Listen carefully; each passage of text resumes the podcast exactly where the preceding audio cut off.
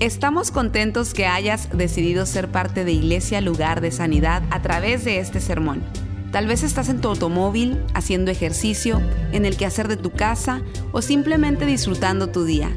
Es nuestra oración y nuestro deseo que tú recibas lo que Dios tiene para ti. Si te es posible, te recomendamos que tomes notas de lo que Dios te hable el día de hoy. Bueno, yo voy a hablar hoy sobre este tema que es muy importante. Comenzamos una nueva temporada, la temporada de la Navidad, una de las temporadas favoritas mías, eh, muy hermosa, el tiempo. Y aunque hay un ataque fuerte contra la Navidad, yo no sé si usted ha visto, ahora han salido una serie de predicadores y de iglesias que ahora la Navidad es malo, tener arbolitos así es, es del diablo, estos palos fueron ofrecidos a dioses paganos un montón de inventos que han traído la gente. Eh, yo tengo una historia diferente de eso. Los, países de, Europa eh, era tan frío en el invierno que ellos trataban de traer un pino adentro de la casa para preservar eh, la belleza de la Navidad, o sea, de, lo de afuera, en la casa fresco, traían un árbol, lo decoraban. Hay un montón de, de fuentes en cuanto a todo esto, pero yo le voy a decir una cosa muy importante. En estos días yo he estado revisitando la historia del nacimiento del Señor, que es lo que vamos a hablar hoy. No necesariamente del nacimiento, pero las, las cosas que pasaron antes del nacimiento. Y si usted lee esta historia, usted en primer lugar se va a impactar, se va a asombrar y va a darle gloria a Dios y dentro de usted, usted va a querer saltar de alegría y de gozo porque cuando el Señor nació, todo el universo se regocijó.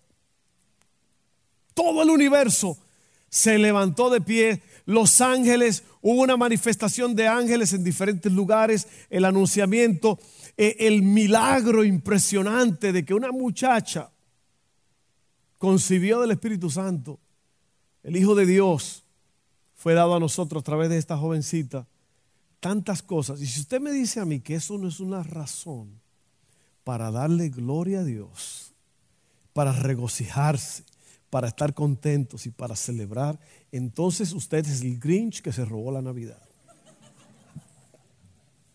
¿Sí o no? ¿Cómo le dicen al Grinch en español? El Grincho. El Grinch es ese, esa criatura horrible, peluda, que viene a robarse la Navidad, ¿ok? Verde, feo, de por allá, vive por allá en el frío, en una montaña, en una cueva, y él viene a robarse el gozo, la paz, la alegría de la gente. Y, si alguien en su casa está con esa actitud, dígale, muévase de ahí, viejo peludo, verde. O vieja, no, no le diga eso. Pero es impresionante cómo, cómo usted puede quedarse callado y serio, triste, en un tiempo tan espectacular, cuando hubo ejército del cielo, ángeles que cantaron y adoraron al Señor Rey de Reyes. ¿Usted cree que yo me voy a quedar callado también?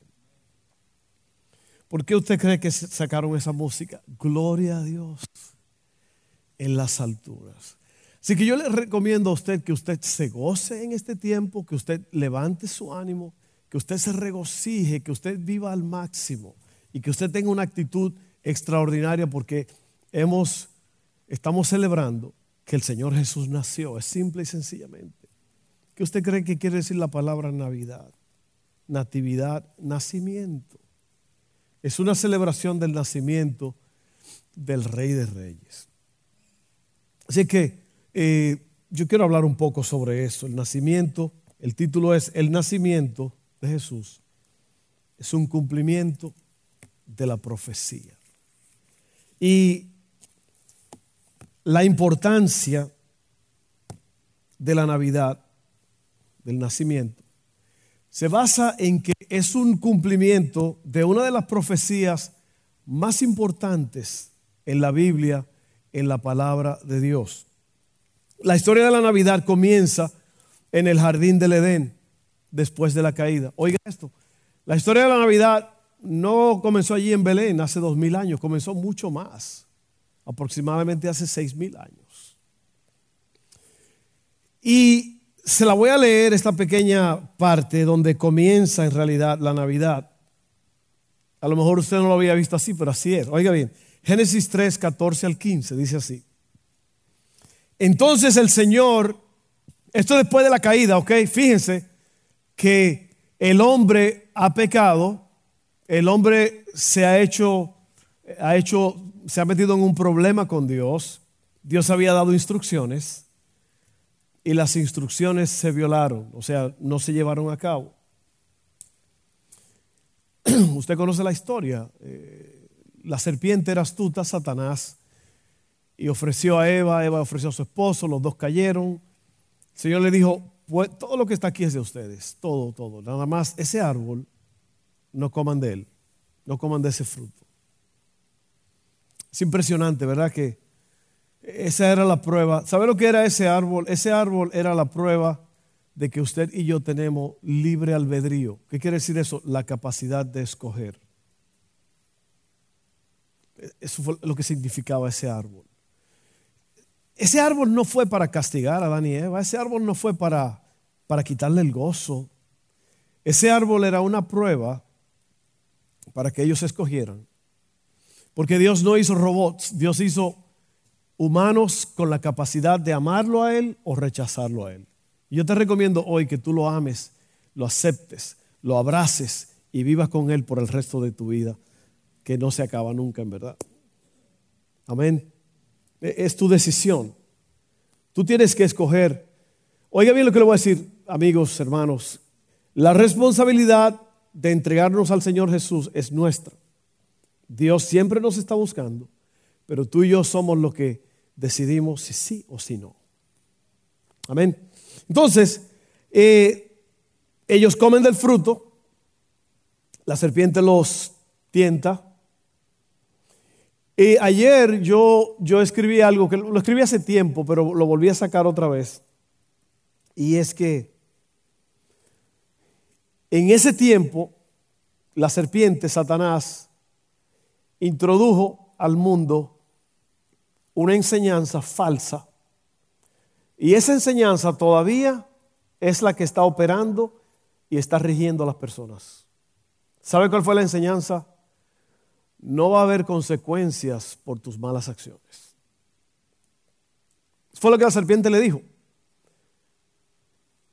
Cuando la serpiente empezó a hablar con Eva, Eva le dijo, no, es que el Señor ha dicho que no podemos ni tocar ese árbol, le añadió, porque Dios nunca dijo no lo toquen, Dios dijo no coman de él. Y la serpiente le dijo, Eva, please. Really? Como dice Haley, ¿really? ¿Really, Eva? ¿Tú crees eso? No, no, no, no. Pasa que Dios sabe que si ustedes comen de ese árbol, ustedes van a ser como Él. Un ser creado va a ser como su creador. Y creyeron esa gran mentira. ¿Por qué? Porque así trabaja el enemigo, en base a mentiras. Cayó la mujer, cayó el hombre cayó la humanidad. Y yo quiero leer eso que pasó allí en Génesis 3, 14 al 15. Dice, entonces el Señor Dios le dijo a la serpiente, por lo que has hecho, eres maldita más que todos los animales, tanto domésticos como salvajes, andarás sobre tu vientre, arrastrándote por el polvo durante toda tu vida, y pondré hostilidad o enemistad entre ti y la mujer y entre tu descendencia y la descendencia de ella, su descendiente te golpeará la cabeza y tú le golpearás el talón. El descendiente se llama Jesús. Que un golpe en la cabeza es más violento que un golpe en el talón te hieren el talón y a lo mejor camines un poco torcido, que fue lo que pasa con la humanidad. Pero Jesucristo, a través de su obra redentora en la cruz del Calvario, le golpeó la cabeza a Satanás y el diablo está vencido. el diablo es un enemigo vencido. Yo quiero que usted entienda eso. Ya Jesucristo le dio una paliza al diablo y lo venció en la cruz del Calvario. Por eso el apóstol dijo, ¿dónde está, oh muerte, tu aguijón? No tiene más. El diablo es un enemigo vencido. Claro, él todavía tiene un tiempo que se le ha dado y si usted y yo no nos cuidamos, el diablo puede seguir causando estragos, pero en lo que se trata de la vida eterna, el Señor ya venció al enemigo. Amén. Entonces, ahí comienza la historia. Miren ahora en Mateo 2, 1 al 12, y me gusta, me encanta esta, esta historia porque ¿cuántos ustedes saben que el conocimiento es poder? Usted lo sabía, eso no es nada más una frase. El que sabe, sabe. Y el que sabe y conoce llega a ser el líder. Y el que sabe y conoce sobre las cosas de la vida, sobre los procedimientos de la vida, termina con una ventaja muy grande. Entonces, cuando, cuando usted conoce la Biblia, la palabra de Dios, usted tiene una ventaja extraordinaria. Y aquí en Mateo 2, 1 al 12, hay cuatro evangelios en el Nuevo Testamento. Usted lo conoce, en Mateo, Marcos, Lucas y Juan. Entonces, estos evangelios fueron escritos por diferentes hombres y fueron escritos a diferentes audiencias o personas de ese tiempo. El libro de Mateo fue escrito para los descendientes de los israelitas, de los judíos. Y para los judíos era importante oír la palabra rey o Mesías. la palabra Mesías quiere decir uno que es ungido para un trabajo específico. Esto que usted está recibiendo ahora es una enseñanza que le va a dar poder, porque muchos no conocen esto. Entonces Mateo presenta esta historia que ninguno de los otros evangelios la presentan y es específicamente los sabios del oriente. Que algunos de ustedes lo conocen como Melchor, Gaspar y Baltasar, pero eso es, una gran, eh, eso no es, verdad, eso no existe. La Biblia dice, la Biblia no dice que eran tres, ni que tenían nombres, ni de qué color de la piel era. No ponen dos blanquitos y un morenito. Pero usted sabe bien que eso no, eh, nada de eso, eso es invento del hombre. Eh, yo creo que lo han hecho para darle un poco de, no sé, para, para, que la gente piense en los personajes y todo eso. Pero mire, e, esta historia me fascina a mí porque dice de esta forma, Mateo 2, 1 al 2, Jesús nació en Belén de Judea. Cuando usted lea la Biblia tiene que notar todas estas cosas, dónde, cuándo, por qué, cómo. Si usted es un estudiante de la palabra, tiene que preguntar todas esas cosas. Y yo se lo voy a decir en un momento. Jesús nació en Belén de Judea, ahí hay un porqué. No solamente dónde, pero por qué. Durante el reinado de Herodes. Por ese tiempo, algunos sabios de países del oriente llegaron a Jerusalén y preguntaron, ¿dónde está el rey de los judíos que acaba de nacer? Vimos su estrella mientras salía y hemos venido a adorarlo. Cuando el rey Herodes oyó eso, y déjeme decirle, Herodes, el nombre Herodes no es un nombre propio. El nombre Herodes es un título, es una dinastía. Había cuatro Herodes en ese tiempo. Agripa, Agripa II, el que le dio gripa y le dio el flu y todo eso. No sé, pero así se llamaban ellos. eh, eh, Herodes el tetrarca, era como una dinastía familiar, ¿ok? Entonces eh, estos, estos muchachos, así se llamaban, cuando usted ve Herodes, está hablando de un hombre, pero no está hablando de un hombre específico. En ese tiempo, ese era el Herodes de ese tiempo, fueron cuatro. Entonces, eh, cuando el rey Herodes oyó esto, se perturbó profundamente, él era el gobernador de la provincia, oiga. Eso es como que tú seas el el presidente de esa provincia y alguien venga y te diga, oye, ¿dónde está el, jefe de aquí que acaba de nacer? Yo soy el jefe, ¿qué pasó? ¿Cómo que? Y a, él, a este hombre no le gustó eso, ¿ok? Se perturbó profundamente igual que todos en Jerusalén. Verso 4, mandó llamar a los principales sacerdotes y maestros de la ley religiosa y les preguntó ¿dónde se supone que nacerá el Mesías?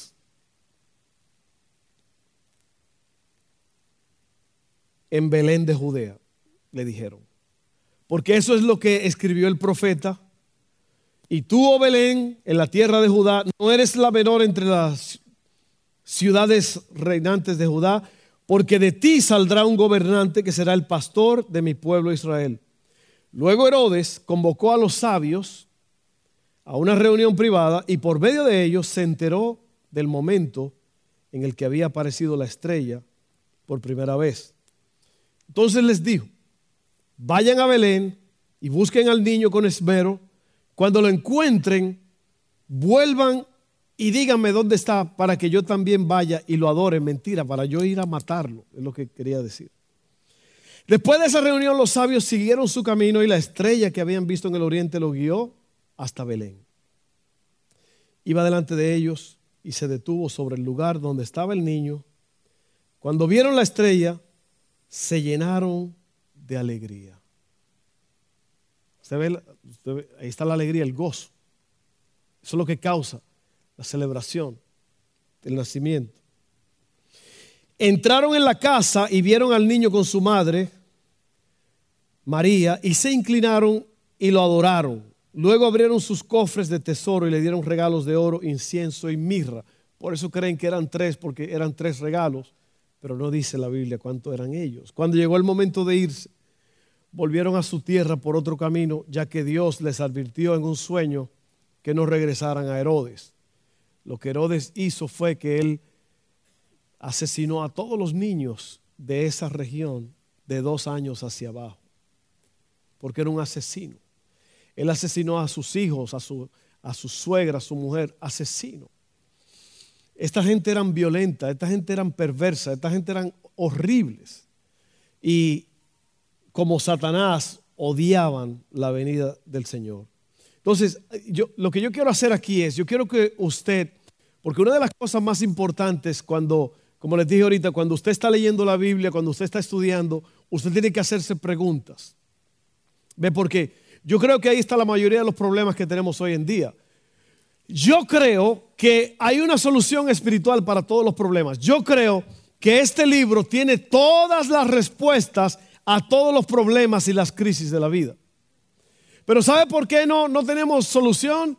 Porque no no leemos, no entendemos, no sabemos, no escudriñamos, no estudiamos, pasamos un montón de tiempo en cosas que no que no benefician. Pero yo creo, yo creo que tú y yo, todos nosotros los que estamos aquí, en este libro, si lo leemos, podemos tener una vida extraordinaria si lo practicamos. Pero no lo hacemos. No lo hacemos porque Preferimos vernos a ver una televisión de 65 pulgadas que tiene millones de colores y ahí estar viendo por 2, 3, 4 horas. Imagínese si usted se metiera en la palabra por 2, 3, 4 horas, el conocimiento que usted adquiriría. Y Cristo dijo, escudriñen, la palabra escudriñar quiere decir meterse, meterse y ver. Escudriñen las escrituras porque en ella han encontrado la vida eterna. Y si algo que usted va a sacar de este mensaje es, el conocimiento en verdad es poder. Y todas estas cosas que estamos leyendo aquí tienen un propósito. Estos hombres, estos, estos se le llaman reyes, se le llaman magos, se le llaman varios nombres, pero el, el mejor nombre son los sabios vienen del oriente, aparentemente de, la antigua Persia, de esa región por allá donde está Irak o Irán, todos esos lugares. ¿Cómo es que estos hombres llegan a, una ciudad insignificante? Vienen viajando quién sabe cuántas millas porque algo los está empujando, los está motivando, los está dirigiendo a encontrar al dueño del universo que se está manifestando en la tierra, que está por nacer para arreglar las cosas en este mundo. Y ahí están ellos, ellos llegan y llegan a Herodes y tienen una, una, asamblea allí. Lo importante es que estos hombres en algún punto de su vida, en algún momento, ellos, yo no sé, pero hay muchas posibilidades. Es posible que como Israel fue esparcido por todo el mundo cientos de años antes de eso, es muy probable que los hijos de Israel habían explicado o dicho estas profecías a esa gente de esos pueblos que iba a ser un Mesías, que iba a ser la luz del mundo. Y ellos empezaron a indagar, ellos empezaron a ver, en ese tiempo se, estudiaban eh, las estrellas, eh, los astros, y es algo bien profundo, como esta gente podían saber un montón de cosas. Porque hoy día, si nosotros queremos saber algo, usted nada más se va a Google, ¿verdad que sí? O a Yahoo. Pero antes no. Antes si usted quería saber algo, yo recuerdo mi mamá, qué buena era mi mamá, es. Ella hizo siempre lo, más que pudo por nosotros. Yo recuerdo que ella nos compró eh, una... ¿Cuántos de ustedes se acuerdan las enciclopedias? En nuestros países eso era, bueno, en todos los lugares. Pero eso era antes, eso era el Internet antes. Y yo recuerdo que teníamos un juego de enciclopedias como de 25 tomos. Y luego añadido a eso, ella compró otros tomos. ¿Y sabe lo que yo hacía? Yo los devoraba esos. Yo los leía. Yo aprendí básicamente el inglés que yo sabía poquito, yo lo aprendí de ahí. O sea, eso era el Internet de antes. Eh, uno tenía que buscar, indagar, ir a la, a, la, biblioteca, un montón de cosas. Pero hoy día parece que todo es, si usted quiere saber algo, usted nada más lo busca. Y las fuentes a veces no son buenas. Por eso es que usted tiene que, no hay, oiga bien lo que le voy a decir, no hay, ay, ¿cuál es la palabra? sustituto. No hay sustituto para el conocimiento práctico, personal, de usted sentarse a leer la Biblia. Porque una vez que usted conoce este libro, es muy probable que usted no va a ser engañado. Tiene que conocer el libro, tiene que leerlo. Bájese la, la aplicación La Biblia en un año. Si usted habla inglés, baje la One Year Bible. Creo que hay una en español, no sé, búsquelo. Pero todo eso lo estoy añadiendo aquí porque es importante. Miren, entonces ahora ellos llegan, ellos ven una estrella. Nosotros no sabemos exactamente qué tipo de estrella, si era un astro celestial o si era simplemente una estrella que Dios usó y la movió no sabemos, pero ellos vienen siguiendo esa estrella. Ellos le dicen a Herodes, nosotros hemos visto la estrella. Y, nos dice que aquí, aquí en esta área es. El GPS nos trajo hasta aquí. Pero es un GPS eso barato y lo llevó a donde Herodes. ¿Cuánto has visto GPS que lo lleva a otro lugar? es por aquí cerca, pero, pero no te lleva a la puerta de la casa, ¿ok? Y, y así pasó, lo llevaron a donde Herodes. Herodes le da la bienvenida, ellos tienen una, reunión privada con Herodes y Herodes le dice, oye, ¿y, dónde es? pero Herodes lo que quiere saber dónde está el niño para él acabar con él. Y oiga esto, Herodes le pregunta que cuándo fue que apareció la estrella. Él quiere saber el tiempo, para él saber qué edad tiene el niño. y entonces ellos se van de ahí. Hay, muchas cosas aquí que son muy importantes. Yo, yo me metí en eso y, estudié bastante sobre esto, pero no tengo tiempo ahora de, de poder describir todo. Pero esto es lo importante de todo esto. Ellos llegan específicamente a donde está el niño. Ella no está en un pesebre, ya él no está, ya el niño está un poco, ya él no se sabe, tendrá algunos meses, no se sabe porque ellos están en la casa. En las películas que usted ve, los reyes o los sabios vienen allí al pesebre, ¿verdad? Allí y traen los regalos y todo, pero eso es otra cosa que no es verdad. dice aquí, entraron en la casa y vieron al niño con su madre. Ya está en un, en un algo diferente, ya está en una casa. ¿Ok? Entonces, vamos a ver esto, el lugar del nacimiento. Belén de Judea, según la profecía de un muchachón, un profeta llamado Miqueas, que lo profetizó 700 años antes del nacimiento de Jesús. Miqueas dice esto en Miqueas 5, 2 al 5. ¿Cuántos de ustedes sabían que había un libro que se llamaba Miqueas? Usted ve lo importante, todos estos, mire, todos estos nombres, estos hombres, todos estos personajes, todo tiene, eh, son partes en el rompecabezas. Y cada uno de ellos forma algo. Mire, mire lo que dice Miqueas, y eso es lo que le dicen los sabios. Ahora, otra cosa importante sobre los sabios que usted tiene que saber es que estos hombres, bueno, no me voy a adelantar porque ese es el próximo punto. El primer punto es el lugar del nacimiento. Son dos puntos, no vamos a durar mucho. Oiga bien. Dice así, pero tú, oh Belén, Efrata, que era esa área, eres solo una pequeña aldea entre todo el pueblo de Judá. No obstante, en mi nombre saldrá de ti un gobernante para Israel cuyos orígenes vienen desde la eternidad. Usted ve que no es un hombre, el Hijo de Dios, Jesús, no es un, no es un niño humano que eso fue lo que se... No, ya es el, el rey del universo vino en, en ese recipiente, pero existe desde la eternidad. ¿Ok?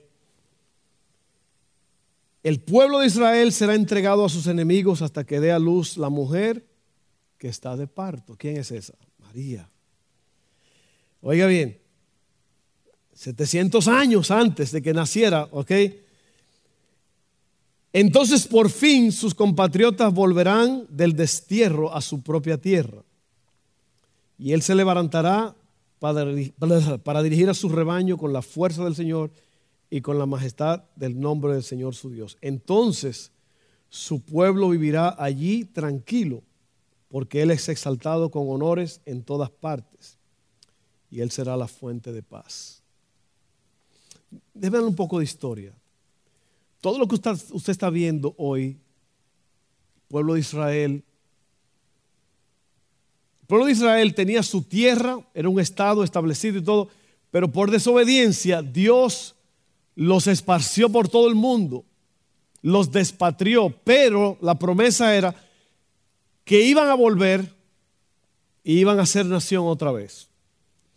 Por cientos de años, miles, el pueblo de Israel perdió esa patria y allí lo que se hizo fue un desierto en esa región. Ahí vivían gente nómadas, gente que iban de pasada, ahí no había nada. Esa región que usted ve hoy que se están peleando, el pueblo de Israel volvió allí y se le entregó un pedazo de tierra y esta gente hizo florecer el desierto. Si usted va a Israel hoy, es un desierto que ha florecido. Es una, es una potencia mundial. Este Estado de Israel es uno de los países más poderosos del mundo. Y es una cosita pequeñita, rodeado de enemigos. Todo eso es bíblico. Todo, usted lo está leyendo aquí. Estamos hablando de hace cientos de años, miles de años. Y aquí te está diciendo que el pueblo de Israel va a volver allí. Todo esto que está pasando es profético. Eso que usted vio esta semana, usted está viviendo tiempos extraordinarios. Esto es profecía que se está cumpliendo. Jerusalén es la capital de Israel. Allí está todo. Todos, todo el mundo lo sabe, pero nadie quiere aceptarlo porque, porque el pueblo de Israel es el pueblo de Dios y es la prueba del poder de Dios. Eh, todo, el, el Hijo de Dios nació allí, tantas cosas, y el diablo odia este pueblo y quiere destruirlo. Y usted como cristiano tiene que tener mucho cuidado de orar por la paz de Israel. Yo quiero recordar, yo personalmente, yo oro por el Estado de Israel y yo oro por la paz de Israel y todos los cristianos. Dice la Biblia que el que bendiga a Israel será bendecido y el que maldiga a Israel será maldecido. Estudie eso bien. Yo no, ni, yo no tenía pensado hablar de esto, pero ya voy a hablar el último punto, que es llegaron los sabios. Primero fue lugar de nacimiento. Era muy importante que Jesús naciera ahí porque, porque Jesús era descendiente directo del rey David, del linaje real, y era importante que él naciera en esa región. Todas estas cosas son muy importantes en la Biblia. Número dos y último llegaron los sabios. ¿Quiénes eran estas personas y de dónde venían? Probablemente procedían de Persia, ya les dije. Los sabios que aquí representa el Evangelio aparecen como personajes importantes y hombres dedicados al estudio, principalmente de los astros. Es bueno aclarar también que este tipo de, personas no eran eh, magos que se dedicaban a realizar trucos de magia, por tanto, de acuerdo a lo conocido en aquel tiempo, cuando Mateo escribió su evangelio, los magos eran hombres dedicados al estudio de las ciencias secretas. Se les consideraba sabios porque investigaban el curso de las estrellas, observando naturalmente el cielo. En otras palabras, eran científicos dedicados a la astronomía. Estos hombres, este tipo de hombres, estaban en todos los reinos. Oiga bien, si usted lee la historia de José, y Faraón. ¿Se acuerdan de eso, de José, no? Cuando José lo sacaron de la cárcel es porque Faraón tuvo un sueño. ¿Y que, a quién le llamaron? A todos los magos. Estos eran tipos, eh, personas que estaban allí en la corte del rey y ellos conocían muchos misterios. Esto eran como, como, como un gabinete especial al servicio del rey. Esta gente sabía muchísimo. Ellos sabían los misterios de las ciencias, ellos estudiaban las estrellas, los astros. Y si usted no lo cree, oiga bien lo que voy a leer. Si usted no cree que hay un misterio en el cielo, en los astros, déjeme leerles lo que dice el Salmo 19. Rápidamente. Dice así. Salmo 19, los cielos cuentan la gloria de Dios, el firmamento proclama la obra de sus manos. Un día comparte al otro la noticia, una noche a la otra se la hace saber, sin palabras, sin lenguaje, sin una voz perceptible. Por toda la tierra resuena un eco. Y, si usted lee todo ese salmo, usted se da cuenta que hay una relación entre las estrellas. el cielo es un misterio. ¿Usted cree que las estrellas existen por... Mire, el cielo es creación de Dios y todo esto habla de Dios. Y, lo que sucede aquí, el salmista está diciendo que una estrella manda mensaje a la otra. Léalo. Y estos hombres tenían un conocimiento de eso. Ellos sabían ciertas cosas. Y esta gente estaban al servicio de los reyes.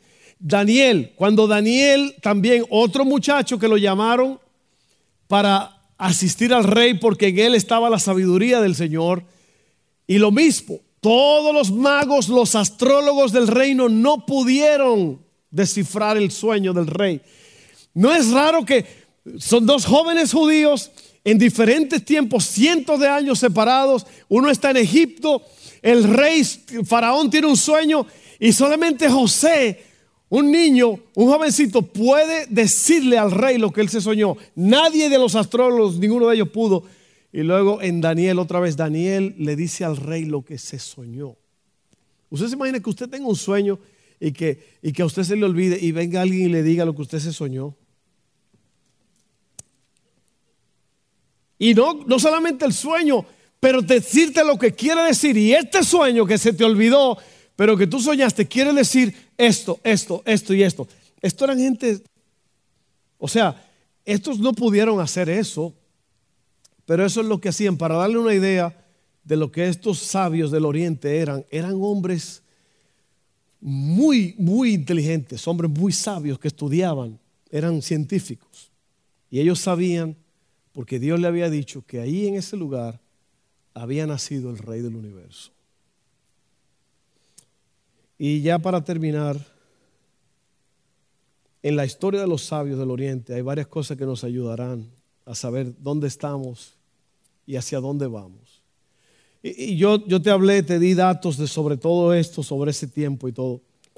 Pero ¿cómo nosotros podemos traer eso a nuestros días hoy? ¿Cómo sabían ellos hacia dónde iban? Había una estrella que los iba guiando, ¿se acuerdan? Ellos tenían una meta, curso y dirección para encontrar a Jesús. Y yo te pregunto a ti, o, te hago esta aclaración, si, si no tenemos un destino, ni el camino ni las metas son importantes. ¿Hacia dónde vamos? ¿Quién nos está guiando? Hoy y en los próximos días tenemos una oportunidad para hacer ajustes y cambios. Hay una gran ventaja cuando uno sabe hacia dónde va. Esto también te dará valentía para llegar a tu destino. Por eso los sabios no tenían temor de hacer preguntas. Cuando ellos llegaron, hablaron, preguntaron. Cuando no sabes el camino hay ansiedad. Por eso Herodes estaba turbado. Entonces, todo esto, la Biblia no se escribió solamente por escribirse. La Biblia es un libro de enseñanza y de instrucciones para cada uno de nosotros. Y yo lo que, todos los mensajes que se predican, el propósito de los mensajes es que tú te acerques más a Dios. Ese es el propósito de los mensajes. El mensaje no es para, para halagar al que lo está predicando, qué buen predicador, qué tremendo maestro, que... El mensaje no es para darle fama a la iglesia, el mensaje, el mensaje de la palabra que se predica es para que tú sepas cómo llegar a donde está el rey. Para que tú lo encuentres y para que tú lo adores. De eso se trata. Por eso estamos aquí hoy. Tú estás aquí hoy porque tú tienes una cita con Dios. No perdamos el tiempo, hermano. Nosotros no, estos reyes no venían de miles de millas por allá para perder el tiempo. Ellos llegaron y llegaron a eso mismo ellos indagaron, ellos lucharon, ellos se atrevieron a desafiar a Faraón, a, este, a Herodes. Y mire, era tan feo el asunto que ellos tuvieron que irse por otro camino, porque un ángel les dijo, ¿sabe qué? Herodes está revolteado ese hombre, así que no, váyanse por otro lado. Entonces, en la vida, tú y yo tenemos una guía, tenemos cosas que nos van enseñando el camino. Pero tú y yo tenemos que tomar la decisión. Y yo estaba pensando hace un momento, y esto en verdad no era parte del mensaje, pero eh, yo voy a tratar de acordarme de, cuatro cosas que Jesús dijo, que si usted no la hace, usted no puede ser discípulo. Una de las cosas que Cristo dijo es que si usted no me ama a mí, Cristo dijo, si no me aman a mí más que a tu padre, a tu madre, a todo lo que tienes, no puede ser mi discípulo.